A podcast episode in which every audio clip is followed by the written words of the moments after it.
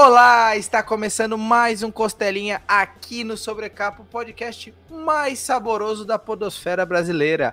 Eu sou Yuri Mazetti e tô aqui para animar mais uma segunda-feira. Vamos começar bem a semana com um bate-papo super bacana. Mas antes de mais nada, deixe seu like, curta esse vídeo aqui no YouTube, se inscreva no canal e ative o sininho para esse e outros conteúdos aqui do Sobrecapa. Se você tiver no Spotify, não tem problema nenhum divulga o podcast pra gente e deixe sua avaliação ali lá na plataforma. Isso ajuda bastante o podcast a chegar a mais e mais pessoas. E não se esqueça de visitar a ubeditora.com.br, o site da editora Ultimato do Bacon.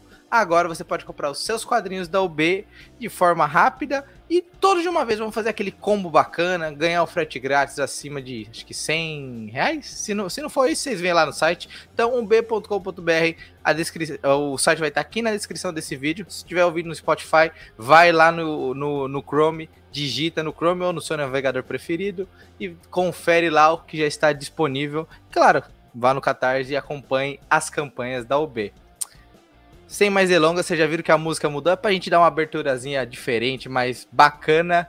Vou chamar meu convidado, artista nacional, editor, o cara que tem a marca desse podcast, a gente nem vai cobrar dele, porque ele tem costeletas e está no Costelinha. Seja muito bem-vindo, Rafael Fernandes. E aí, tudo beleza? Tudo beleza, cara. Um prazer já te ter aqui com a gente. O prazer é meu, cara. Então, estamos juntos aí. A ideia é participar de, do máximo que eu puder dos canais de quadrinhos, trocar, né? A gente conversa, conversa bastante com o pessoal do B, né? Então, acho que a gente tem uma relação boa. É um pessoal que eu, eu admiro o trabalho de vocês, então é massa. Não, bacana. A gente que agradece essa, essa, esse, esse fã para fã, né? A gente tá conversando sempre fã para fã. O pessoal fala assim: ah, quem trabalha com quadrinho uh, é só um trabalho. Não, cara, é, tem que ser muito fã para trabalhar quadrinho, escrever quadrinho, desenhar quadrinho, porque, mano, é, a gente gosta mesmo de ler. Mas não é disso que a gente vai conversar ainda. Cara, para quem talvez esteja te ouvindo pela primeira vez, não conheça você, apresente-se para o público do B.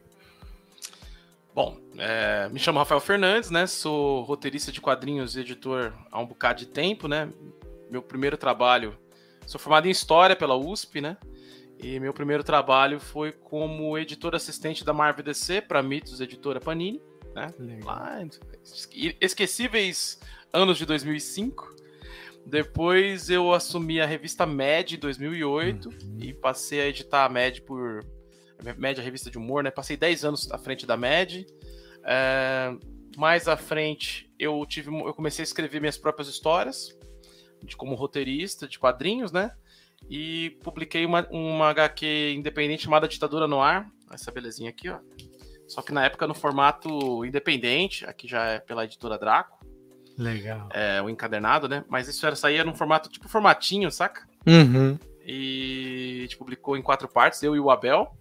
Ah, aí a gente ganhou dois HQ Mix com isso. Um de me melhor roteirista novo talento, acho que é isso, e outra de minissérie.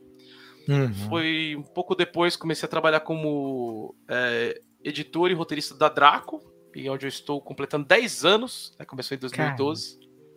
10 anos agora em outubro. E também com isso é o aniversário da primeira, uma das primeiras histórias que eu publiquei duas ao mesmo tempo, que eu fiz para Draco, que é o Apagão, que também aí tô, tô em 10 anos nisso, mas eu tenho assim muitas publicações que eu editei, né? É, aquela trilogia de horror cósmico, Rei Amarelo, Despertar uhum. de Cthulhu, Demônios da Goethe, que são bem conhecidos do público que gosta de quadrinhos. É, eu editei vários mangás, editei o Max Andrade do Tools Challenge e do Juquinha. É, eu editei o, o Quack, editei um monte de coisa. Eu sou editor do Salimena, Legal. então tem vários autores aí, Guabiras uhum. dos mais diversos gêneros, né? O meu estilo é meio. A única coisa que unifica meu estilo é eu trabalho só com produções originais, a gente participa uhum. da edição do material e sempre busca uma estética ou uma ambientação brasileira. É, uhum. é só, é, hoje em dia, posso dizer que o meu trabalho é essencialmente de quadrinho nacional e já faz um bom tempo que eu só faço isso. Não, que demais, cara. Você já tocou num ponto que é o tema principal do podcast, que é a série Apagão, né? Que tá atualmente tarde, mas a gente vai falar para ela um pouco mais para frente. Vamos falar um pouquinho desse sua convivência, cara. 10 anos de editora Draco, mas antes você já trabalhava com quadrinhos. Como que você entrou nesse ramo? Você formado em história, como você decidiu trabalhar, ou quis trabalhar, ou foi convidado a trabalhar com quadrinhos, cara?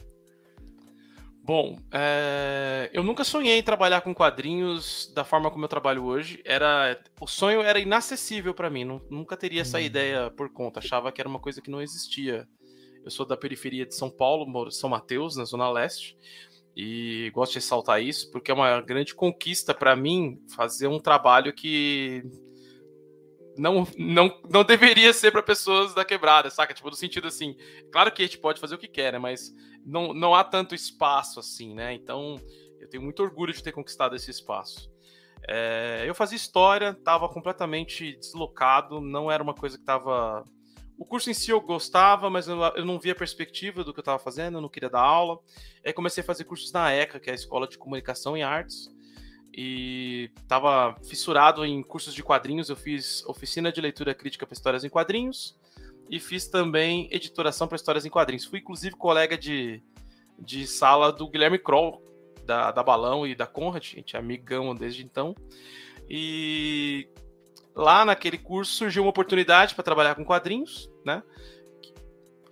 Pegaram o currículo da gente e tal, aquela coisa. Cara, eu não sabia fazer nada. Eu sei que a única. A, a, fez um texto para passar lá que era uma resenha. Fiz sobre Bizarro Comics. E quando cheguei na entrevista, cara, que foi a parada mais doida que eu já fiz na minha vida, tinham, sei lá, cinco pessoas. Aí duas pessoas entraram na minha frente, deixou, eu era o terceiro. Eu entrei, fechei a porta, o Elcio olhou na minha cara e falou: É você. eu fiquei tipo. Como assim, cara? É eu quem? Eu sou um filho distante, eu sou um parente seu. O que, que é eu? Mano, cara fechou comigo assim, velho. Ah, gostamos do seu texto e tal, não sei o quê. E aí comecei a trabalhar lá e foi onde eu aprendi todo o serviço, uhum. todo, todo o trâmite de como edita, como tal. Pelo menos a, a primeira. Com relação a quadrinhos, foi lá que eu aprendi. Uhum. E também foi onde surgiu a oportunidade de editar a Magic, e aí foi quando eu entendi uhum. o meu perfil. Que falei, ah, isso quer ser criativo? Então eu uhum. saquei quem eu era, saquei o que eu podia fazer. Foi tudo nessa experiência inicial. Não, que demais. E nisso, sete anos até você chegar na Draco. Aí, como foi essa passagem para a editora Draco? Também foi um convite? Foi conversas, assim? Que a gente percebe que o pessoal dos quadrinhos acaba se uh, sendo contratado em conversas de eventos. Mas, ah, cara, eu trabalho com quadrinhos também. Ah, tava com uma vaga aqui, vamos fazer uma entrevista. Como foi esse processo até chegar na Draco? Cara, na verdade, nesse meio tempo, né, eu tava editando a, a Med e fazendo esses quadrinhos uhum. independentes, o Ditadura no uhum. Ar, fiz o Ida e Volta também, que era um, um, um formato assim de bilhete de metrô. Uhum. Fiz uma, um, várias participações em outras HQs e eu queria ser mais. Eu posso dizer que ainda quero ser mais autor do que editor. Legal. E aí comecei a procurar, né? Espaços que estavam procurando, histórias e tal. Uhum. E a uhum. editora Draco, ela estava começando uma linha de quadrinhos. Eles tinham publicado um quadrinho só, que era o é, como é que é? Esqueci alguma coisa quarta-feira, agora fugiu. Antes que fosse hum. quarta-feira. É uma, é, uma, é uma subviagem no tempo do Intempol, que é uma série que tem múltiplas edições em literatura e quadrinhos né, do Otávio Aragão. Agora eu esqueci o nome do quadrinho. É, antes de chegar a quarta-feira, acho que é isso. Uhum. E aí eles abriram seleção para uma coletânea que chamava Imaginários em Quadrinhos, volume 1. E aí a ideia era ser uma versão da Imaginários, que era de literatura da Draco, só que para hum. quadrinhos. No estilo heavy metal, sabe? Tipo, misturando terror, fantasia, ficção sabe? Uma mistureba, assim, de, de gêneros de fantásticos, né? Uhum. E aí eu me inscrevi, conheci a, a Jana, né? Que era, na época, a esposa do Eric. E aí ela comentou tal, aí eu falei, ah, legal, vou, vou me inscrever. Me inscrevi, e aí até comentei, aí, como é que foi? Gostou da HQ? Ele, pô, gostei, tá aprovada tal. Falei, legal, você vai ser um número 2? Aí ele falou, vai. Então tá bom, me dá uma semana. Na semana seguinte, mandei uma segunda história. A segunda história foi o apagão.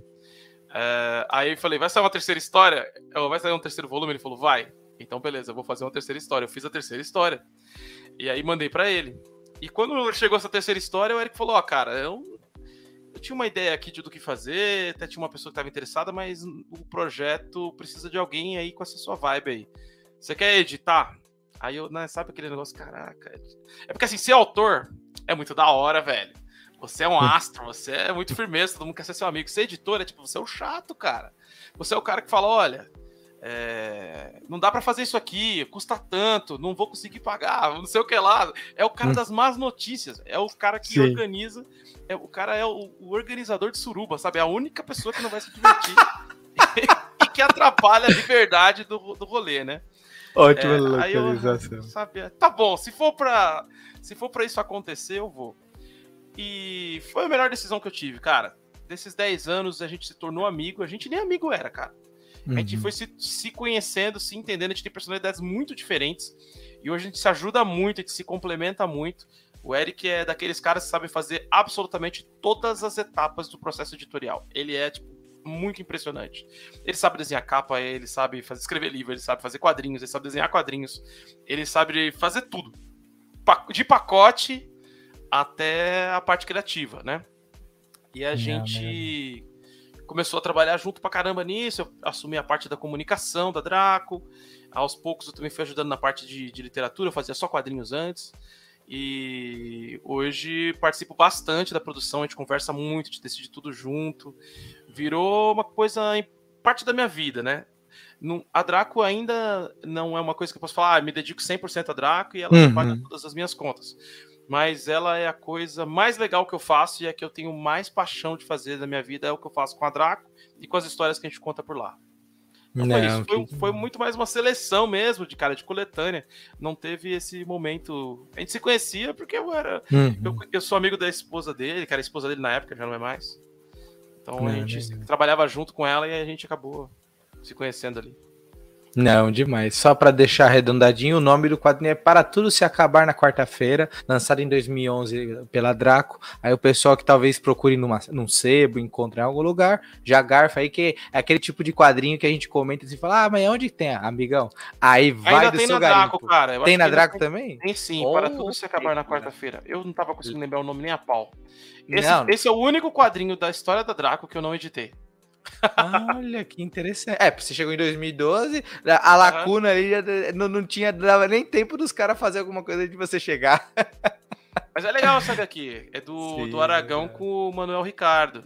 Né? É não, Manuel Fogo hoje, né? Ele se hoje assume a cena com o Manuel Fogo. É, hum, mas é uma HQ da época que eu ainda não era Draco. Mas é, cara, faz parte da história da editora. De a, fato. A editora, gente... na verdade, vou contar um, uma, um segredo. Começou Olha. com um, um hentai, cara. o quadrinho, o, o Eric fez um hentai do paródia do, do Resident Evil e aí ele Meu lançou como um projeto de conclusão do curso dele de design gráfico. E ele foi aprovado com esse com esse, esse... tá de parabéns essa banca. Tá de parabéns essa banca. Lançou de, de, na banca de jornal, cara. Uhum. E aí deu tudo errado, claro, né? Primeiro projeto, e depois a, é uhum. é isso, vamos dizer assim, é a Draco antes da Draco. E aí depois uhum. o projeto renasce como projeto de literatura, e aí ele lança os Imaginários 1 e 2, uhum. e depois de isso em 2009, e depois em 2012 eu fui entrar, e aí a coisa de quadrinhos se, se solidificou. Mas não, o DNA da Draco é, sempre foi. O mais engraçado, o sonho do Eric era fazer quadrinhos e ele é da literatura. E o meu sonho era fazer literatura e eu sou dos quadrinhos. Tinha dois sonhos, ser músico e escritor. o músico a gente faz nas horas vagas e o escritor virou de quadrinhos. Ah, que beleza. É isso aí. Não, muito da hora, cara. Que, que bacana demais. Eu vou deixar também o site da Draco aqui pro pessoal que ficar interessado pelas obras, dar uma conferida, também adquirir. É sempre é, bacana. editoradraco.com. Maravilha. Mas, cara, agora a gente fala, vamos falar do que você falou, que é ser escritor, é, o rockstar da banda, porque normalmente o editor é o baixista, né? O cara brinca, o baixista é o baterista, o guitarrista e o vocalista são os escritores e desenhistas. A gente é o White Stripes, cara. O Eric, o Eric é o Jack White, eu só toco bateria, velho. muito bom. Muito bom. Mas, cara, conta pra nós a sua experiência como escritor no, na parte de como você se inspira? Você sempre foi leitor de quadrinhos na infância ou era mais literatura? Que você falou que era o cara que queria escrever literatura. Então conta pra gente o, o Rafael, escritor, inspirações, como que ele procura é, formular o texto. Descreve pra gente um pouco. Bom, eu Eu sempre fui um leitor doente, cara. Eu aprendi a ler muito cedo, com uns 3 anos de idade. Meu primeiro livro chama-se Enferrujado, Lá vai o Soldado. Primeiro livro que eu li, né? Uhum. Enferrujado, Lá vai o Soldado. Eu tenho, uma, tenho cópias dele na minha casa, na casa da minha mãe, porque é o livro que eu sempre releio quando eu preciso entender quem eu sou. É um livro meio hum. psicodélico, ele não tem uma. Ele é quase uma metáfora sobre. É, sobre a vida. Você acha um livro fantástico. Uhum. É o meu primeiro livro da vida. E já era nacional, olha que da hora. Que legal. E aí, eu lembro que minha mãe conta que comprou esse livro para mim quando ela tava num evento beneficente, porque eu tive um irmão com síndrome de Down quando era criança. Ele morreu com um hum. ano, eu tinha dois, né? Hum. Eu era o uhum. mais velho. Então eu nem cheguei a conhecer. Eu tenho memória dele porque eu tenho uma memória muito boa, cara. Minha memória é meio assustadora, assim. Eu tenho memória de eventos bem antigos. Eu lembro hum. do dia que ele morreu, pra você ter uma ideia. Com dois hum. anos. É... Não, mas você não. Cara, não. Você não entende. Eu tenho é. a memória do dia do que eu tava esperando, fiquei sozinho esperando na casa de alguém, saca? Sim. É... E aí, esse foi meu primeiro livro. Meu primeiro quadrinho, que é uma história engraçada, cara. Eu tinha quatro anos. Fomos na... Meu pai me levou na casa de um amigo dele numa quebrada, né? E meu pai é nordestino, né? Então ele, ele devia estar tá tomando umas cachaça, comendo churrasco, aquela coisa toda. E, e, conversando com esse amigo. E ele tava brincando na sala dele ali. Eu lembro que era uma casa bem simples, né? E na, e na, na uma mesinha assim na sala tinha uma série de publicações, assim, revista tal. Era bem comum na época. É, e aí eu fiquei olhando uma revista, tava olhando, né? Aí o cara falou: ah, deve sair para você. Foi o meu primeiro quadrinho. Eu quero que você adivinhe qual foi o meu primeiro quadrinho. Que ano é isso, mais ou menos? Quatro anos de idade. Que ano, mais ou menos, isso aí? É, 87. 87? Não foi nada do Manara, não, né? Não foi tão longe disso, não, cara. Ai, meu não foi Deus. tão longe disso, não. Cara, eu ganhei um almanac cripta em cores. Caralho. Caralho. Eu até, cai, até cai aqui. Caralho. Eu tinha tanto medo do gibi que eu pegava. Pra quem é mais novo, não vai saber o que eu vou falar. Lista telefônica, pegava duas listas hum, telefônicas. Lista hum. telefônica é um bagulho muito incrível. É um é. livro com no número de telefone e o endereço de todas as pessoas e, e, e coisas. Era o ônibus da nossa época. Era o ônibus é o verdadeiro ônibus. E aí, Exato.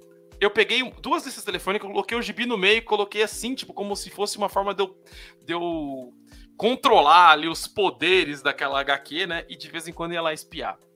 Então foi meu primeiro HQ. E Caramba. depois eu fui ler super-herói, então li uhum. muito. Era muito fã do Homem-Aranha, dos X-Men. É, falo até que parte do meu, do meu do meu conhecimento sobre contar histórias, da minha vontade, talvez, uhum. nasceu de ter o número 34, 56 e 98 dos X-Men e tentar entender o que tinha acontecido e criar teorias. Exatamente. do que tinha acontecido, né?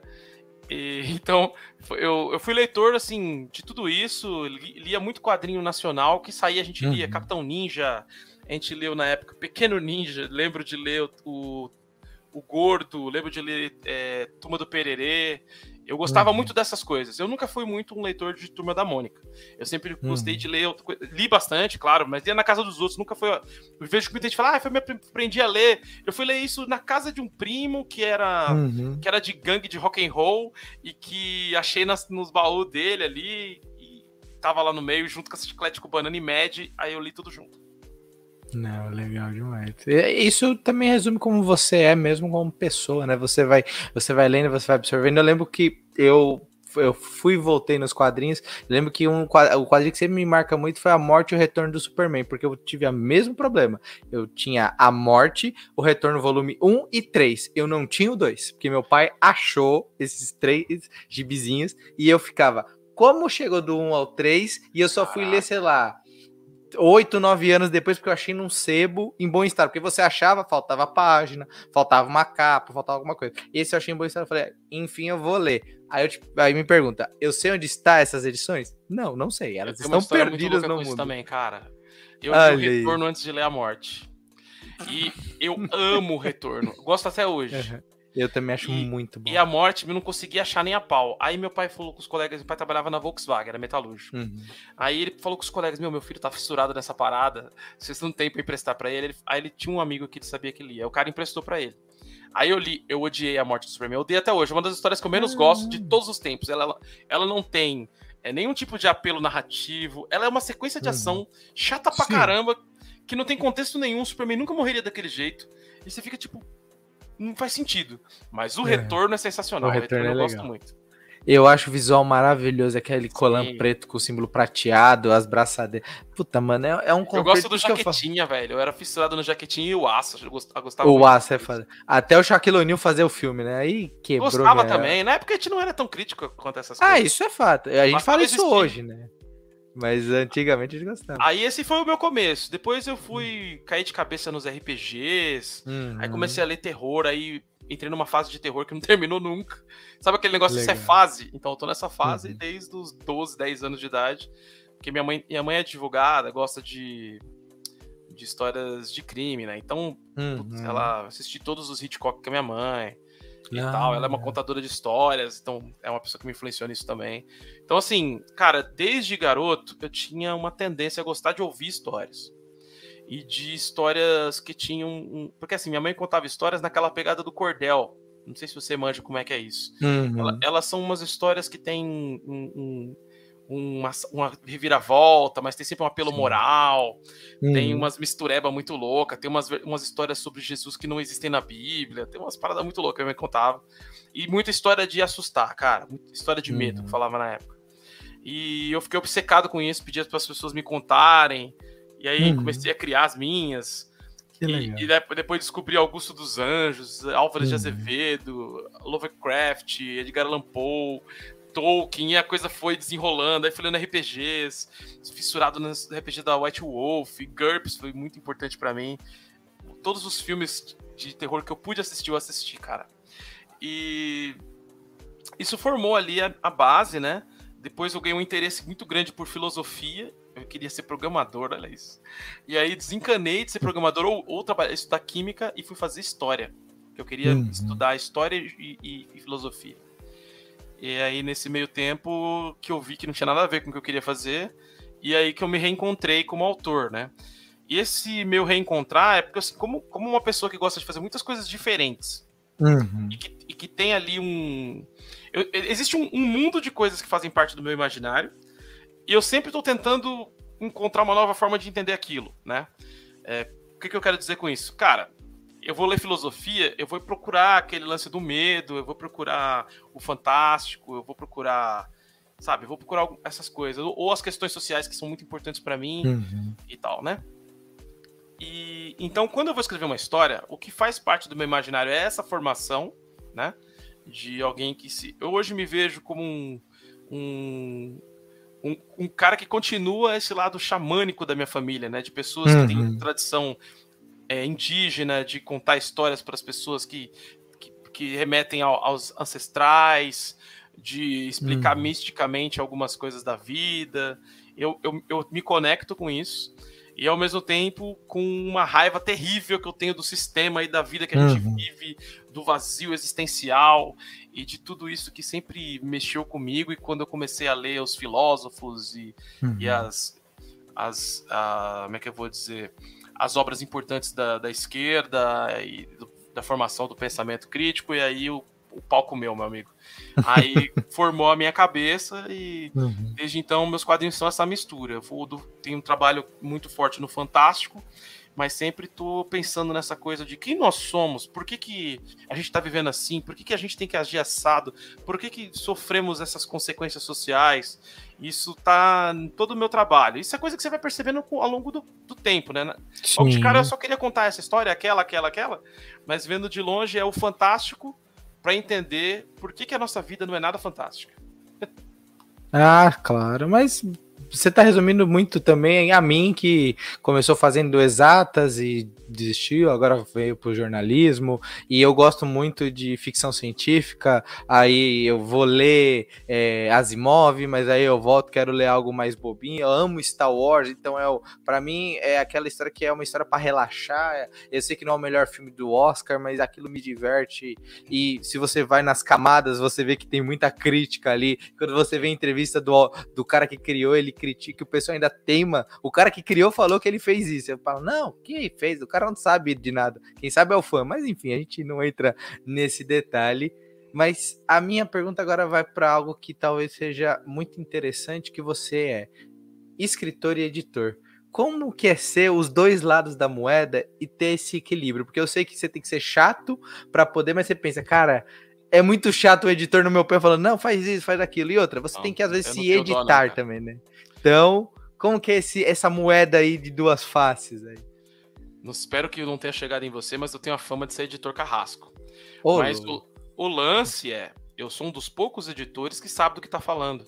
No uhum. sentido assim, eu entendo exatamente como é que é o processo de escrita, de concepção, de desenho. Eu, eu fiz cursos de todas as etapas, eu trabalhei uhum. em todas é, não, não fiz todas as etapas de desenho como profissional de produção, de, mas eu entendo, eu compreendo, trabalhei com pessoas muito tempo acompanhando isso.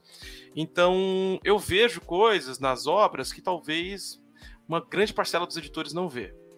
Uhum. É, então, um, um, quando alguém chega para mim e fala, eu quero publicar com você, eu já aviso, olha, eu, eu sou a pessoa que encontra tudo. Só tem, tem e, e, assim, hoje eu trabalho com um assistente que é o Rogério. Cara, o Rogério é pior do que eu.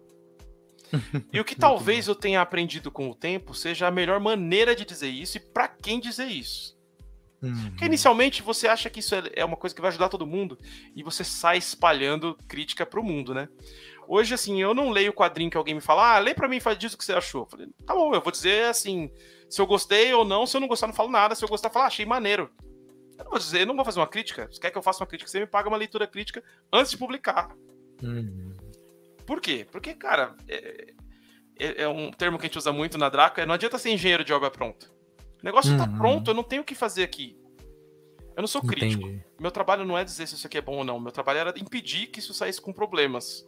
Se tá Legal. tá chegando para mim depois, não tem o que fazer, cara. Uhum. Então eu não, eu não eu, eu entendi melhor o meu ofício, né, nesse sentido. Uhum. Então, cara, sou um cara bem técnico, mas que quando eu vou escrever eu não sou nada técnico.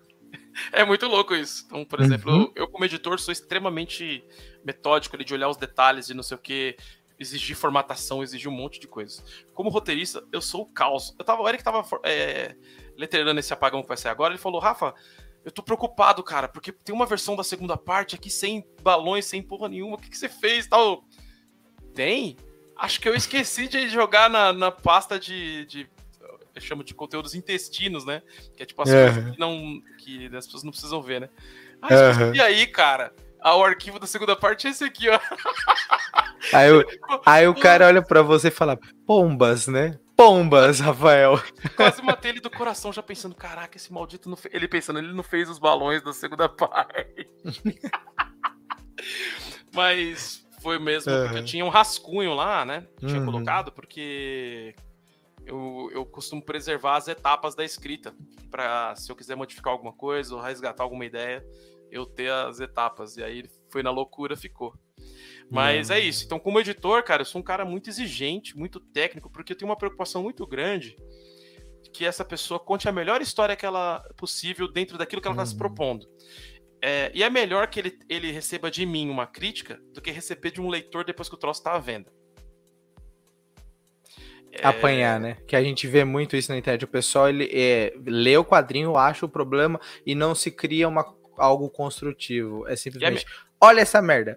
E a minha é, crítica é, construtiva muito. sempre. Eu sempre uhum. aponto um problema, ofereço uma solução e aí a pessoa toma decisões em cima disso, né? Sim. É, é e também fui melhorando isso. Porque, uhum. poxa, tem, tem. Eu edito desde 2005, cara. Você aprende coisas que eu vejo uma galera que tá começando a editar, eu só olho de longe assim, hum, Passou aqui um, uma sacada, falta uma malícia no futebol, Sim. né? Que é, é, porque quando você é jovem, você quer correr e jogar bola é correr e, e é isso, né? Chutão pra frente. Depois você tá velho, você quer fazer aquele drible que dói no coração, você quer ficar na banheira para fazer aquele golaço, você quer, sabe, você tem as manhas já do negócio. E fazer quadrinhos é meio parecido. Então eu entendi melhor qual que era o meu ofício. Hoje eu sou mais cirúrgico nas, nas interferências. Hum, né? e, se o, e se o trabalho tiver muito além, muito, muito aquém, na verdade, do que eu quero, eu não edito. Antes eu forçava, uhum. pegava um material que estava muito duro e ficava trabalhando em cima por gostar uhum. da pessoa, por sei lá. E isso não era tão bacana. E hoje eu pego, não está muito dentro do que eu espero. Ah, desculpa, mas não me interessa. Muito melhor. Eu não preciso editar todo mundo, tem um monte de editora, tem um mundo aí de, de possibilidades. Não, legal. É, mas isso é se você tá se encontrando dentro de você mesmo na profissão. É, você fala de editor novo, eu quero começar a editar. Eu, tudo que você tá falando, eu falo, realmente, hoje, se eu pegar o material e editar, entregar para o Rafa, o Rafa vai falar: opa, ele deixou passar muita coisa, tem detalhes ali que ele podia fazer uma coisinha melhor, outra, mas se ele tá aberto a aprender, hoje eu converso com você e falo, cara, eu quero editar tal página, qual que é o melhor jeito? Ah, segue ali, segue aqui, tudo também vai da pessoa, né? Vai de como a pessoa Isso. tá a, agindo. Isso é, é bem, bem bacana mesmo. E hoje a gente tem a Escola de Dragões, que é o, são os cursos de formação para quadrinho e literatura da Draco. Uhum. E como eu tenho essa. Apesar de eu ter abandonado a história por completo, assim, cheguei a dar aula para criança só em dois anos da minha vida, acho que foi 2003, uhum. 2004, foi isso. É, eu ainda tenho um aspecto pessoal de gostar de dar aula e de dividir as coisas que eu conheço. Então, uhum. sempre tive esse aspecto entre os meus amigos quando eu era criança e adolescente, e isso se manteve, né? Porque eu sou alguém que pesquisa muito, eu, eu, uhum. eu me interesso por um assunto, eu tenho aquele hiperfocozinho ali que de repente eu tô três dias lendo sobre uma banda, porque eu quero descobrir quem, quem que influenciou o baixista que fez um som que eu gostei. Então eu tenho essa mania. E aí. É, é, então, é bem o perfil de editor. E aí, quando eu fui começar a trabalhar com, com quadrinhos, eu falei, poxa, isso aqui tudo que eu tô descobrindo não tem livros. Eu vou dividir isso aqui. E aí hum. comecei a dar aula. E aí, depois, na pandemia, a gente transformou isso num projeto de cursos online da Draco. Né? Uhum. E lá eu tenho dividido muito dessas questões. E hoje é a melhor forma para alguém, ah, eu quero fazer uma publicação pela Draco. Legal. A melhor forma de você entrar na Draco é fazendo os cursos, porque eu já garanto que você sabe é, o mínimo, você já entende o meu processo, você já lidou com a minha crítica e entende que tem uma função. Que cada um tem sua função. E que a, o nosso objetivo é contar boas histórias. E aí a gente faz um trabalho muito mais assertivo de lidar com essas pessoas. Está sendo muito interessante isso. Começou ah, em 2020. Tô gostando, uhum. cara. Agora estamos na. 2020, não, desculpa, 2021. Estamos na quarta turma, tô terminando a turma agora, né? Uhum. E desse projeto online, mas o projeto de, que era offline, né? Que dava aula pra, na, em loja de RPG, dava loja em. dava em loja de quadrinhos, né? Na Comic Boom muitos anos. É, já tem um tempinho, já nem sei quando começou, acho que foi 2014. É uma coisa assim. Legal. Porque quando você ensina, você é obrigado a uhum. aprender. E eu sou um cara que escreve de uma maneira muito orgânica. E aí eu fui obrigado a aprender as dificuldades das pessoas. Isso me ajudou a escrever uhum. melhor. Não, legal, legal mesmo. E é interessante esse curso porque tem muita gente que quer começar, mesmo nem para trabalhar com isso, para ler de um jeito melhor o quadrinho, para pegar mais camadas, falar, ah, queria um curso aqui, também deixo aqui na descrição. Concordo. Quem quiser se aventurar pelo mundo dos quadrinhos um pouco mais aprofundado, vá aprender com o professor Rafael e outros professores da Draco aí que estejam podendo ministrar o curso. Mas, além disso, vamos ao assunto aqui do papo, que é apagão. Que não cai a luz agora, pelo amor de Deus. Ó, ó, dependemos dela nesse momento, mas no quadrinho não é bem assim. Então, primeira coisa, Rafa, você escreve e temos um desenhista envolvido contigo da onde surgiu a ideia, como você encontrou o seu parceiro de trás para escrever o apagão. Bom, é, antes de qualquer coisa, eu vou fazer a, a frasezinha do apagão aqui para explicar para quem não conhece. Apagão é o seguinte: rola um blackout em São Paulo, a eletricidade nunca volta, três meses e nada de eletricidade. O centro, a cidade vira um caos, né? Vai pro buraco, toda a estrutura vai pro buraco. E o centro da cidade começa a ser dividido em gangues, e essas gangues disputam território e recursos na porrada. Essa é a essência do apagão. E aí, dois detalhes que eu incluo agora. Um deles é: nós vivemos numa sociedade que é viciada em eletricidade. Então, quando você corta a eletricidade e ela não volta, existe uma grande crise de abstinência. E aí, isso por isso que o caos vem. As pessoas começam a sentir falta de se comunicar, de, de elas não têm mais como se entreter, e aí a coisa vai escalonando, elas não conseguem é, é, transitar pela cidade adequadamente, etc, etc. E a outra questão é que existe um, um, essa guerra que existe dentro do universo de apagão é uma guerra ideológica. Você tem grupos fascistas, você tem grupos de fanáticos religiosos, você tem grupos que têm uma visão é, progressista de um tipo, que tem uma visão de construção da sociedade de outro, tem os hedonistas, tem e aí não estou falando o nome das gangues, mas cada ideia dessa é representada por uma gangue, macacos urbanos, filhos de Deus, guardiões da moral e por aí vai. É, Dandaras, Irmãs Canivete. Então são gangues, não em gangues no sentido quadrilhas, né? E sim gangues no sentido de grupos de pessoas jovens que se reúnem e tentam sobreviver dentro de um ambiente urbano. É isso. É isso só, só para contextualizar. E aí, uhum. sobre o camaleão, cara, eu tinha essa ideia de fazer alguma coisa com, com blackout há alguns anos, desde 2009, quando eu vivi um blackout e esse blackout é, me impressionou muito, né? Me deixou muito chocado. E, e fiquei com isso na cabeça. Isso foi ganhando um ponto a cada ano, assim, cada dia fui criando uma coisa em cima disso. Quando eu comecei a pensar em fazer meus próprios quadrinhos como roteirista, né? É, já estava na média há um tempo. Eu tinha um time ali de pessoas que trabalhavam comigo que era muito sólido, né? Então, por exemplo, o próprio, o próprio Abel, o próprio Abel não, desculpa, peraí, o próprio Salimena, Riotti, Elias Silveira, e entre eles tinha o Camaleão, que era o capista da MED. E a gente começou a ficar muito amigo, e ele falou: Meu, meu sonho é fazer um quadrinho de aventura, ação. Eu falei: Putz, tenho uma ideia aqui. E aí eu, eu formatei a ideia do apagão, né? É, que é muito inspirada, tanto. O pessoal fala do Warriors, cara, mas não é a principal inspiração do apagão. A principal inspiração foi esse apagão que eu vivi. E o Batman, Terra de Ninguém. Cara, foi uma HQ que mexeu muito comigo e eu nunca li o final. Então, cara, esse lance do final, não falei para você? Essa coisa de, cara, o que, que aconteceu? E aí eu fiquei com essa ideia do universo que tá rolando e o que, que acontece, né? E e meio que me pegou isso. Sempre, eu sempre achei essa história muito legal, pelo menos o começo dela, que foi o que eu li. Uhum. E aí foi daí que surgiu a ideia, um pouco de Vampira Máscara. Eu, eu pensei uhum. um pouco nisso, na, na, na, questão das identidades das gangues. E aí o, o Warriors veio, veio aparecer já por uma questão mais estética, trazer um, uhum. um visual, a questão dos grafites e aí buscar um pouco da coisa urbana. Tem muita referência do punk rock, das uhum. grafite, de é, artes de rua. Aí eu comecei a pesquisar sobre capoeira, achei incrível. Falei, nossa, se eu colocasse um mestre de capoeira que fosse uma parada meio um templo Shaolin dos caras, que são os mega incríveis da, das artes das ruas. Aí eu tava lendo sobre as origens da capoeira, achei uma, um, uma fábula, vamos chamar assim, que eu achei interessantíssima falava, uma das ideias é que a capoeira começou quando é, os homens começaram a observar como os animais, os macacos se moviam e começaram a imitar. E achei isso interessante. Falei, nossa, que ideia interessante. E se esse grupo fosse um grupo que observasse as coisas das ruas de hoje e imitasse? Foi daí que veio a ideia dos macacos urbanos. Porque eles são os caras que estão imitando né, o, a, o movimento do, desses. Ó, nós somos macacos, né, de certa forma, dos seres humanos na cidade, né? E aí era uma gangue que tem várias etnias, né? Então não, não nem passou pela minha cabeça a questão de ter um personagem negro com macacos envolvidos. Depois as pessoas falaram, eu falei, ah, mas não era essa a proposta e não tem nada a ver, né? É, mas aí ficou, meu nome pegou, a galera gosta, a galera acha incrível, assim. E, e cada um tem um codinome, Mandril, Fugil, é, o Babu, então, assim, a galera curte muito, né? E assim, quando eu falo galera, meu público é essencialmente público de periferia, cara. Então, uhum. É um pessoal que curte muito, se identifica muito. Eles curtem essa, muito essa pilha de, de grafite, de rua, de. Sabe? Uhum. É, depois eu fui Urbano, né?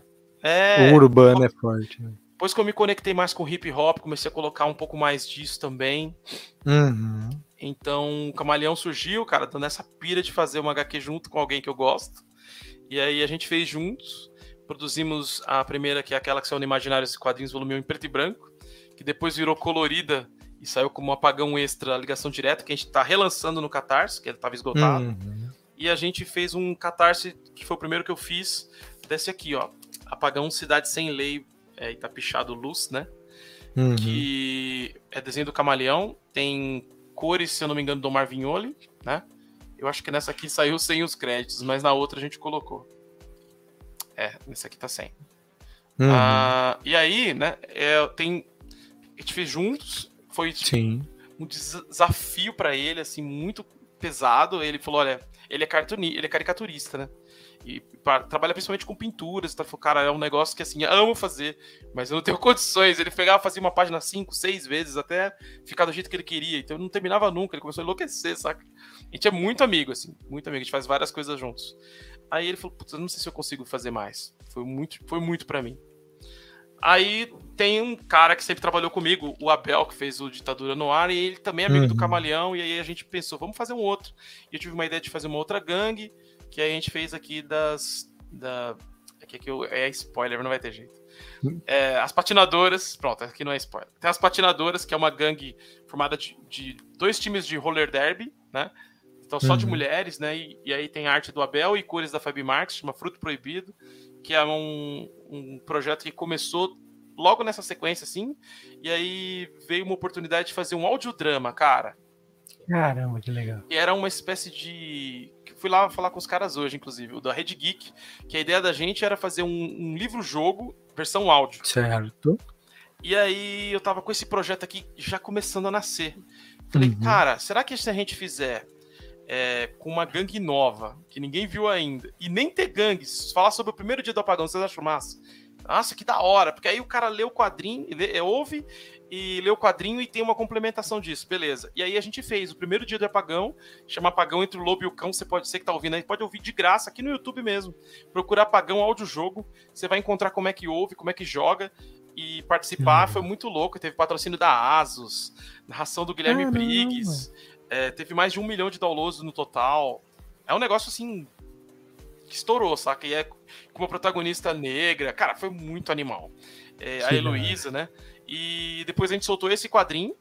Uhum. A continuidade para esse audiodrama e que mostra aqui já a, as gangues dela se formando, nem mostrava lá tal, e com uma conexão com os macacos urbanos aqui dessa, e aí começa já a formar esse universo expandido do apagão, que é como eu gostaria de trabalhar que cada coisa que a gente faz tem um, um pontinho e funciona sozinha. Depois disso, a gente tá faz... fez ainda um jogo. Deixa eu ver uhum. se eu acho um aqui pra te mostrar. Não, legal. É muito charmosinho. Que é um card game chamado é, Apagão Ruas de Fúria. Esse aqui tá lacradinho.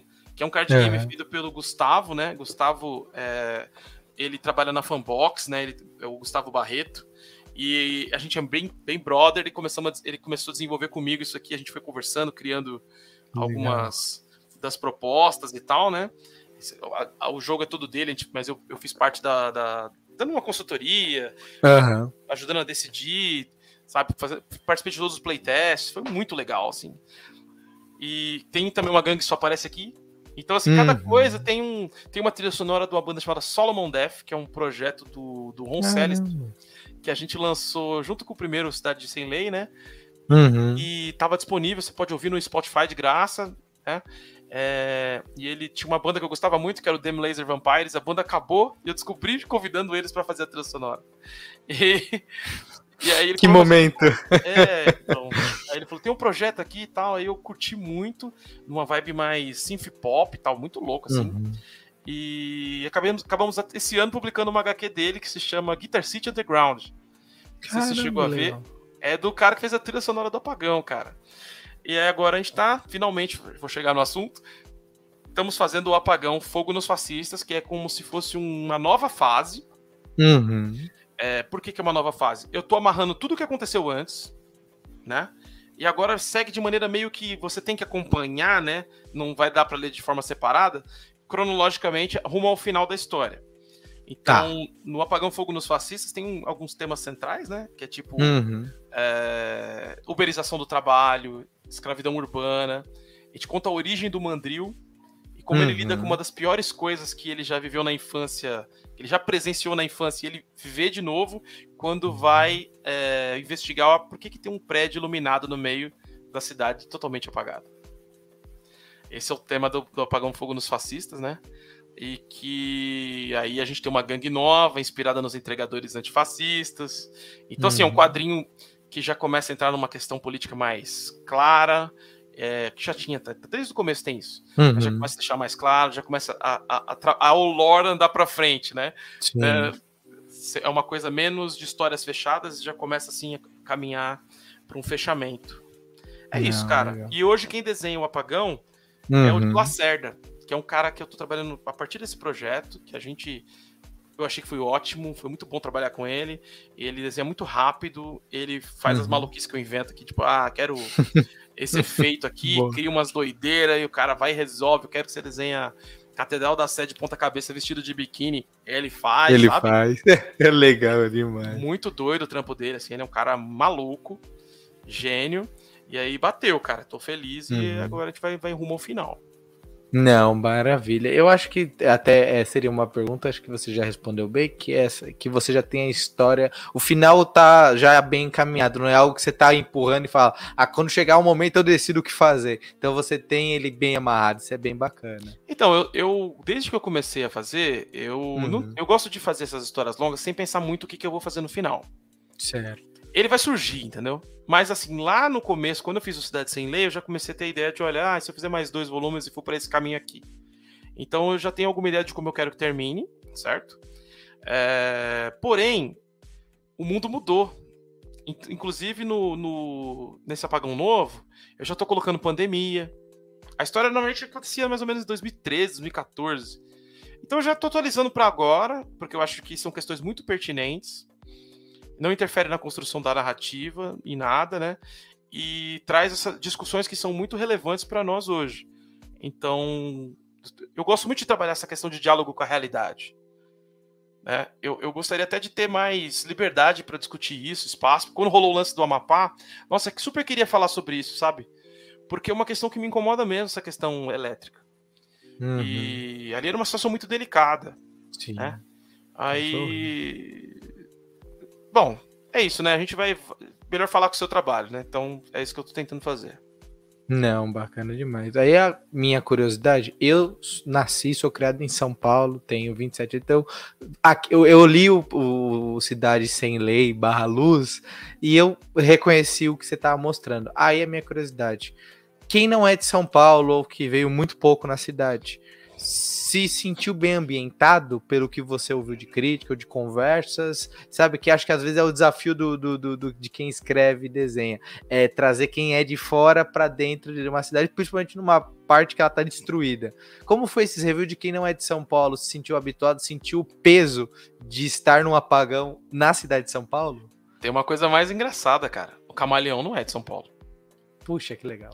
O Camaleão, ele é de volta redonda, mas viveu uhum. a vida uhum. toda em Mariana e Belo Horizonte. E aí, ele nunca tinha ido a São Paulo até o dia do lançamento do Apagão.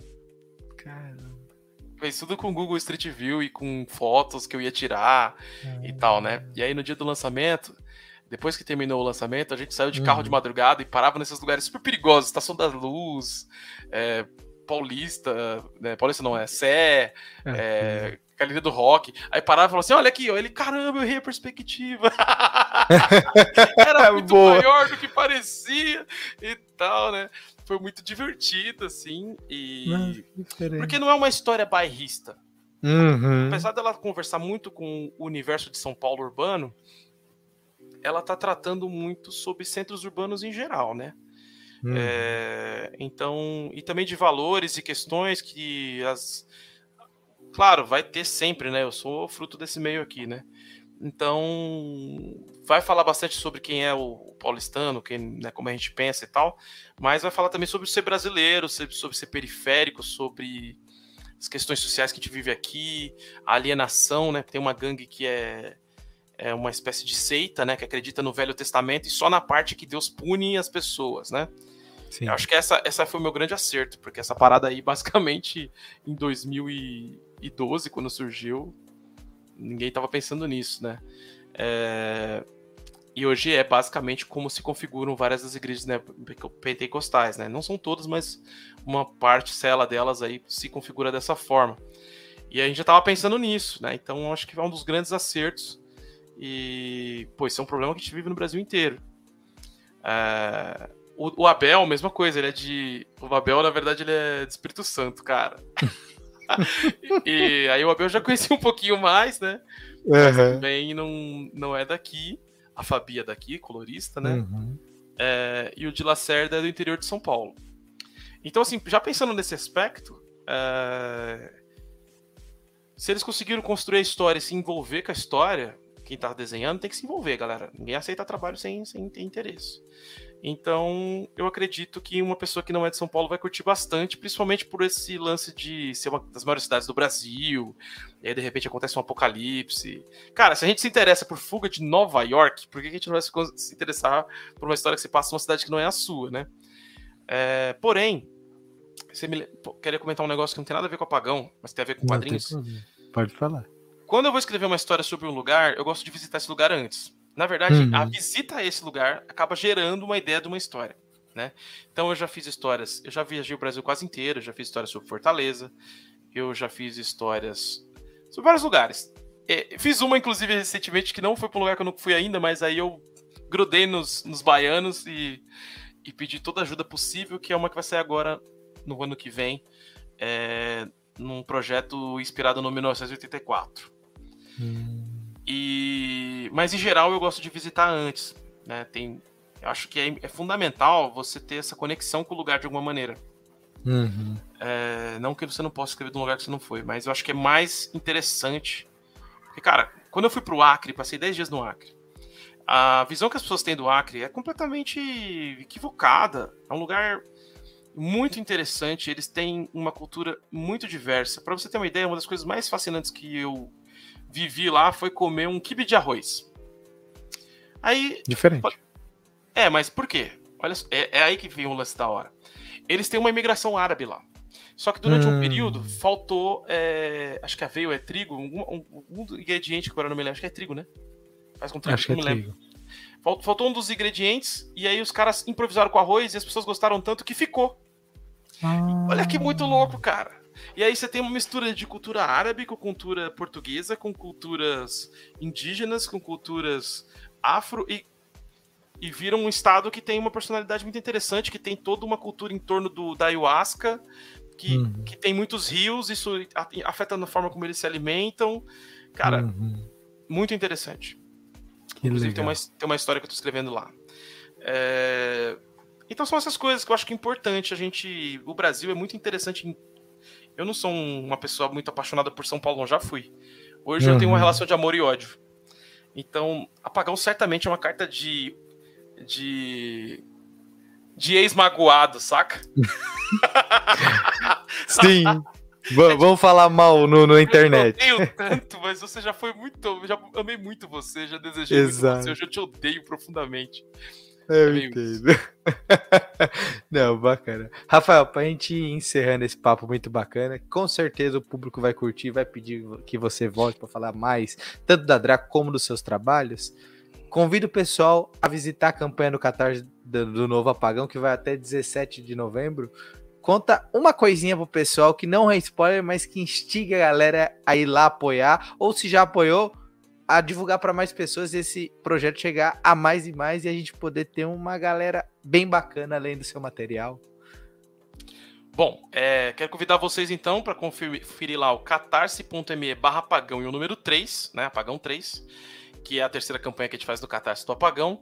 E lá tem uma porrada de coisa. Tem as, todas as HQs, se você quiser fazer um pacotão, tem o card game, tem uma camiseta das baratas, tem várias HQs autorais que eu fiz, até separei algumas aqui: O Olho de Vidro, o Até Escarlate, o Ditadura no Ar. Uhum. É, que o, os outros HQs do Apagão, aquela que eu falei que tá esgotada, que eu nem tenho, que eu tinha vendido a minha. Então lá tem, ó, Ditadura. Boa. É, e além disso, a gente, nessa história, a gente colocou. Eu, ela, essa história toda começou, cara, com um lance que não tem nada a ver com nada que eu disse até agora. Eu vi um vídeo e fiquei fascinado e decidi, cara, isso tem que ter no apagão. Você já viu um vídeo que tem um cara italiano andando de bicicleta? Aí passam uns caras de moto, xingam ele. Aí ele fala: simpático, pega um morteiro, coloca num cano que tem na frente da bike, acende e aí começa a tirar com, com fogos de artifício nos caras da moto. Já. E aí os caras vão perdendo o controle e ele vai: ah, simpático, simpático.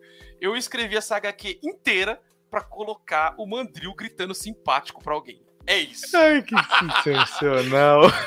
É, é, daí que vem o fogo nos fascistas. Tem cenas com fogos de artifício e tal. Eu já tinha pensado numa coisa assim. Eu escrevi umas 4, 5 versões da história, até que veio uma ideia. Eu comecei a misturar com os entregadores antifascistas, aquela coisa toda, e uhum. juntou a ideia. Então tem um, um momento épico do simpático Que eu Legal. sempre quis colocar isso no HQ e tá registrada essa homenagem a esse grandíssimo italiano que soube derrubar dois caras na moto atirando fogos de artifício.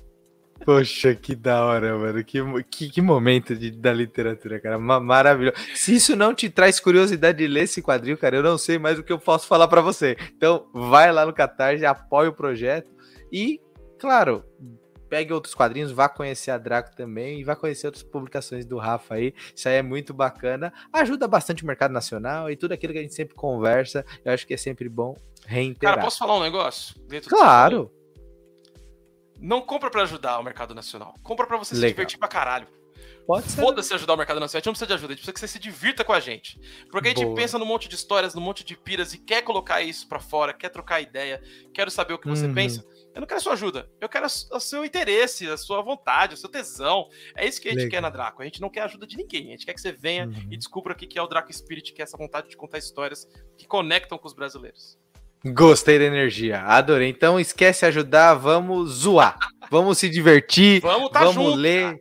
vamos ficar junto. Muito bom porque a gente fala isso, mas a gente tá nos eventos trocando ideia, cara, sobre isso, sobre quadrinhos, sobre tudo um pouco, sobre os memes da internet que acabam entrando nos quadrinhos e por aí vai, cara. É essa esse espírito mesmo. Super, super da hora. Então, Rafael, brigadão por esse papo. Foi um, uma conversa sensacional. Deixa suas redes sociais, tanto a sua como a Draco, pro pessoal e seguir você, acompanhar seu trabalho, o trabalho da Draco também. Hoje eu tenho feito um TikTok, que eu tenho comunicado bastante as coisas que eu faço, falo um pouquinho sobre criação, sobre terror, uhum. que é o Cripta do Fernandes, Cripta com C. Aí se procurar arroba Cripta do Fernandes, vai me encontrar lá, tranquilo.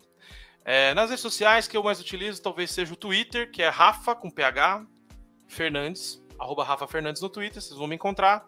As outras não tenho usado tanto, Instagram uso, mas não tanto, é Rafael, PH, Fernandes, S. E da Draco é tudo Editora Draco. Do TikTok até o YouTube, a gente tá em todas. Pode não publicar muito em todas, mas publica constantemente em cada uma delas, né? Então, principalmente, a gente faz muita postagem no Instagram, eu cuido bastante uhum. lá do uhum. Instagram. A página da Draco é um espelho do Instagram, mas o Twitter a gente cuida mais ou menos. O TikTok é o Eric que tem feito, né? Mas o Instagram é a central que você encontra tudo. Uhum. E tem um detalhe: se você apoia uma campanha da Draco e a gente bate a meta extra inicial, você pode fazer parte do grupo que a gente tem no WhatsApp, que a gente fala todas as coisas em primeira mão. Quer saber como é que vai sair a página, uma capa de um quadrinho que a gente vai lançar? A gente solta lá primeiro. Ah, Rafa, me mostra um preview. Se eu tiver na pilha, vou pegar, to, to aqui, vê isso aqui. Então a gente fala de referência. Hoje eu tava falando, por exemplo, do Savatage, aquela banda Savatage, uhum. que eu gosto muito disso chamado Sirens. Eu nem sou um fã da banda, nem sou um fã de metal, inclusive. Mas eu considero esse disco muito bom para criar RPG, para escrever, uhum. para curtir e tal. Essa ambientação de fantasia, de aventura, de dungeon. Aí passei pra galera, falei das referências, falei do John Oliva. Então a gente tem que ter uns papos assim, é, diferentes, e, e, tem um pessoal muito legal. Hoje tinha um cara falando sobre lugares para visitar em Recife. Então, assim, é, um, é, uma pira bem legal, porque é um grupo de pessoas que curtem a Draco, de autores de, e da gente da equipe principal. Não, demais, cara. Então fica aí o convite pro pessoal ir lá conhecer ir nas redes sociais. E que ele falou, dessa meta estendida achei bacana porque é um conteúdo único, cara. Você não vai ter esse conteúdo Sim. em outros lugares se não for grupo de WhatsApp ou talvez uma newsletter da editora, porque só a editora consegue ter esse conteúdo, essas referências bacanas. Então, jóia demais, cara. Curti mesmo. Espero que quem ouviu a gente ou assistiu também curte tenha curtido esse papo e vai lá conferir essa campanha até 17 de novembro. E claro, joga Drácula no Catarse e vê o que mais tá rolando lá. E com certeza algum desses quadrinhos vai te interessar. Você vai Tem querer. Cinco campanhas. Bacana. Vou deixar hoje. todas linkadas. Vou deixar Isso. todas linkadas assim. Então, quando sair o episódio, se elas ainda estiver no ar, eu deixo a data certinha, tá bom? Então é isso. Espero que tenham curtido. Não se esqueçam de curtir, compartilhar, se inscrever aqui no canal, dar o joinha, sininho, todos aqueles da vida. E no Spotify, não esqueça de compartilhar compartilhar com a galera e deixar as suas estrelinhas pro pessoal ver que esse podcast tá bombando e queira ouvir também, conhecer tanto o nosso trabalho como o trabalho do Rafael e da Draco, beleza? Forte abraço a todo mundo, até o próximo Costelinha, numa segunda-feira super bacana para começar bem a semana com papo, tá bom? Obrigado até mais. Pela chance aí, Yuri. Valeu, galera. Valeu, meu querido.